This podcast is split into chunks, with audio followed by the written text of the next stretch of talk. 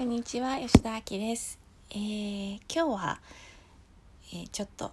最近気づいたことをシェアしようかなと思います、えー、私のあのウェブサイトのタイトルがですね Open Your Mind Open Your Heart というふうに書いているんですけれどもこれはあのケイティの言葉から取っておりましてマインドがオープンな時ハートがオープンになるっていうことなんですね。でバイロン・ケティの問いかけをする時にもマインドをオープンにして問いかければオープンマインドであれば誰でもこの問いかけをすることができますよっていうふうにケイティはいつも言っているんですね。でオープンマインドってそれを聞いてなんかこう分かった気になっていたんですけれども一体どういうことなのかなっていうのを先日ふっと気づいてしまったんですけれどもあのマインドって何だろうっていうと私自身もちょっとそれが何なのかっていうのはあのうまいことこう言葉にできなかったり訳せなかったりするんですけれども私の中でのマインドの理解っていうのは頭日本語にすると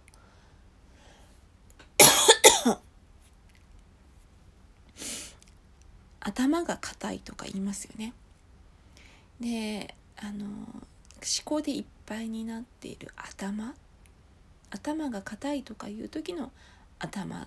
ていうことなのかなって思っています。あの物理的な頭っていうことではなくて。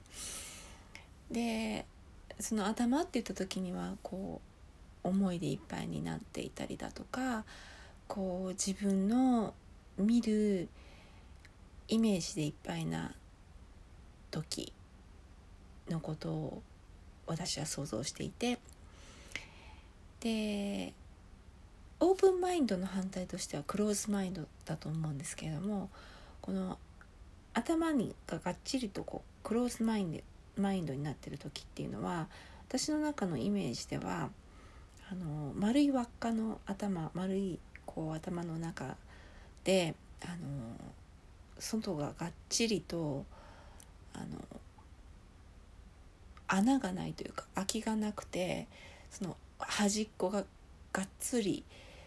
蓋がされてる状態がイメージとしてあります。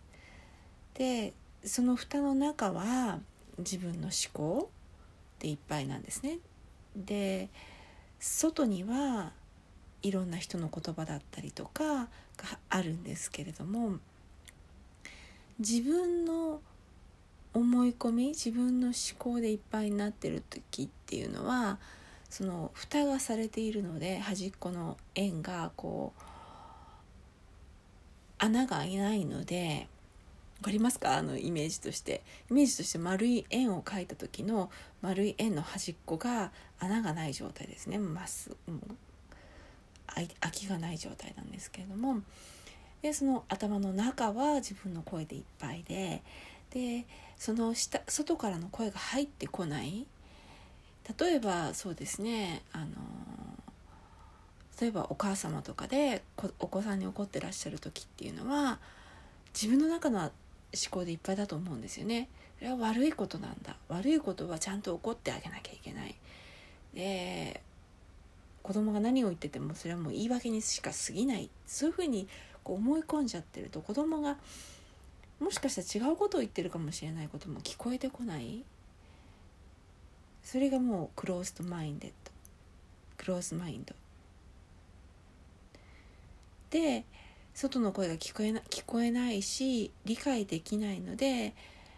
ずっとこう自分の物語の中だけでぐるぐるぐるぐるぐるぐるぐるぐる怒りだったりとか不安だとかを持ち続けている状況がクローズマインドの状態。じゃあオープンマインドの状態っていうのはどういうことなのかって言ったらあのそんじゃこの円のその端っこにある部分が全く全部ない状態なのかっていうとちょっと私がイメージしたのはこうちょっと穴が開いた状態っていうんですかね。その円グラフとかでよくあるじゃないですか。あのパイチャートみたいにこう あのパイみたいにあの他の色がついて何パーセントはこれ何パーセントはこれみたいな風になってるようにその何パーセントかが空いている状態になってるとその端っこの部分のところが空いているのでそこからこう人の声が入ってくるフィルターが開く。そうすると自分の思考というストーリーだけじゃなくていろんな人の声を自分のストーリーを通さずに聞くことができる。それがオープンマインドのイメージかなというふうに最近思いましたでそういうふうにやっているとこう自分自身の思考に自分自身がコントロールされなくなるので